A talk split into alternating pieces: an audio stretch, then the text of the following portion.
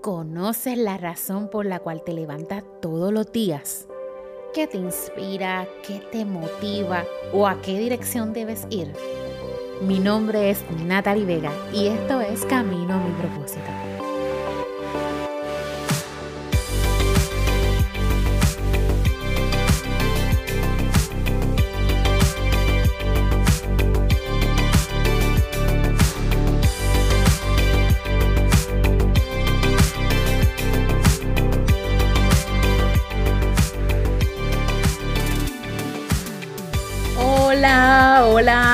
Familia de Camino a mi propósito.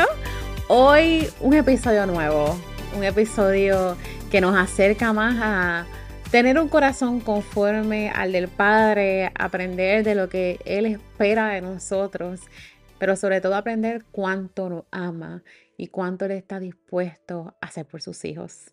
Un líder conforme al corazón de Dios. Y vamos a estar hablando de cómo depender totalmente de Dios. Cómo como líderes tenemos que entender que soltar, desprendernos, confiar y depositarnos en las manos del Señor es lo mejor que podemos hacer. ¿Y de qué forma aprendemos esto? Muchas veces de las maneras más. No sabríamos depender de Dios si no nos quedáramos sin alternativa si no nos quedáramos sin dinero, sin recursos, sin trabajo, sin ese matrimonio de quien dependíamos, sin un equipo, sin casa, sin nada. He pasado por muchos procesos que me han hecho aprender a depender de Dios. Momentos en los que no he sabido qué más hacer o qué otras puertas más tocar. Momentos en donde he usado todas mis fuerzas físicas y mentales al punto de despertar y acostarme preocupada, afanada, desesperada, pero sobre todo angustiada. Recuerdo las muchas veces que me cortaron la luz. No tenía dinero ni para gasolina. Y casi perdíamos nuestra casa. En cada una de ellas siempre vi la mano de Dios. En el momento en que menos me lo esperaba, Dios siempre llegaba a tiempo. Y la realidad es que todas esas historias hoy me hacen confiar más en el momento en el que estoy viviendo. En donde tenemos una casa enorme, un regalo de Dios. Y constantemente debo cambiar mi mentalidad y verla llena cuando está vacía. y cuando me refiero a vacía, me refiero a cosas materiales. Simplemente a eso. A que no tengo un sofá, no tengo un juego de cuarto, ni mis niñas tampoco. Pero sabes qué, eso es solo material. Una cosa que sí tenemos es la presencia de Dios dentro de mi casa. Y sin eso, no anhelamos vivir. Pero ahora no podemos. Simplemente no es el momento. Pero como Dios ha provisto antes, yo sé que Él seguirá siendo nuestra provisión. Cuando me casé, parte de nuestra boda fue que entonaran una canción que le quiero regalar un pedacito. Y decía, por quién eres tú, te doy la gloria, por quién eres tú, te doy mi amor, por quién eres tú, hoy yo levantaré mi voz y te adoraré por quién eres tú. Y la parte que más llegaba a mi corazón era la que dice, Jehová diré, tú eres quien provee. Jehová Nisi, tú peleas por mí. Jehová Shalom, mi príncipe de paz, y te adoraré por quien eres tú. Es tan bello poder confiar por quién es el Señor y qué representa en nuestra vida. Y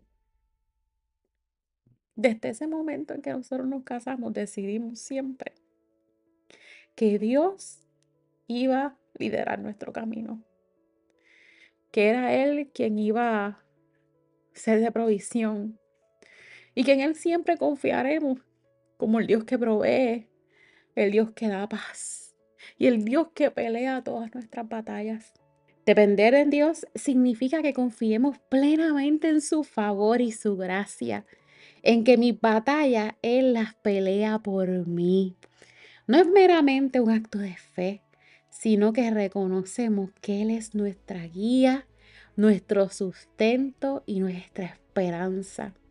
Que antes de tomar cualquier decisión yo le pregunto, Dios mío, ¿qué tengo que hacer? ¿Qué tengo que decir? ¿Hacia dónde me tengo que mover? ¿Cuál es el próximo paso? ¿Cuándo fue la última vez que genuinamente le preguntaste a Dios, ¿qué te toca hacer? Algo que a mí me encanta en la historia de David, volviendo a ese hombre que era conforme al corazón de Dios, es precisamente su dependencia totalmente en lo que Dios es capaz de hacer. Es ver cómo él se levantó frente a un gigante. ¿Cuál es tu gigante? ¿Cuál es tu gigante hoy? Y confió en que Dios le daría la victoria. Él fue en el nombre del Señor. Levántate hoy y camina en el nombre de tu Dios. Porque sabes qué, si Dios usó una roca, medita en eso, Dios usó una simple roca para darle la victoria frente a un gigante. Una roca y un corazón conforme al de Él. Un corazón que se postraba frente a su padre y confiaba y dependía de lo que Dios podía hacer y no lo que él podía hacer por su propia fuerza. Oye, ¿qué estás intentando hacer por tu propia fuerza? ¿Qué estás intentando hacer por tu propia voluntad? Hoy yo quiero invitarte a confiar en Dios a tener una relación cercana con Él. Háblale a Él. A rendirte.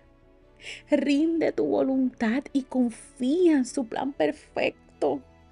Busca su dirección, su sabiduría, su guianza. Él anhela que puedas sentirte seguro y lleno de paz pues sus promesas nos llenan de esperanza. Sus promesas nos llenan de esperanza. Primera de Pedro 5, 7 dice, echando toda vuestra ansiedad sobre Él, porque Él tiene cuidado de vosotros. Proverbios 3, 5 y 6 dice, fíjate de Jehová de todo tu corazón. No te apoyes en tu propia prudencia. Reconócelo en todos tus caminos y Él enderezará todas tus veredas.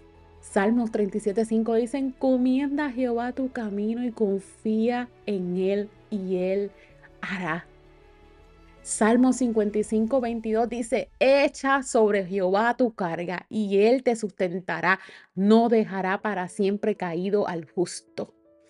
Isaías 41, 10 dice, no temas porque yo estoy contigo, no desmayes porque yo soy tu Dios que te esfuerzo, siempre te ayudaré, siempre te sustentaré con la diestra de mi justicia.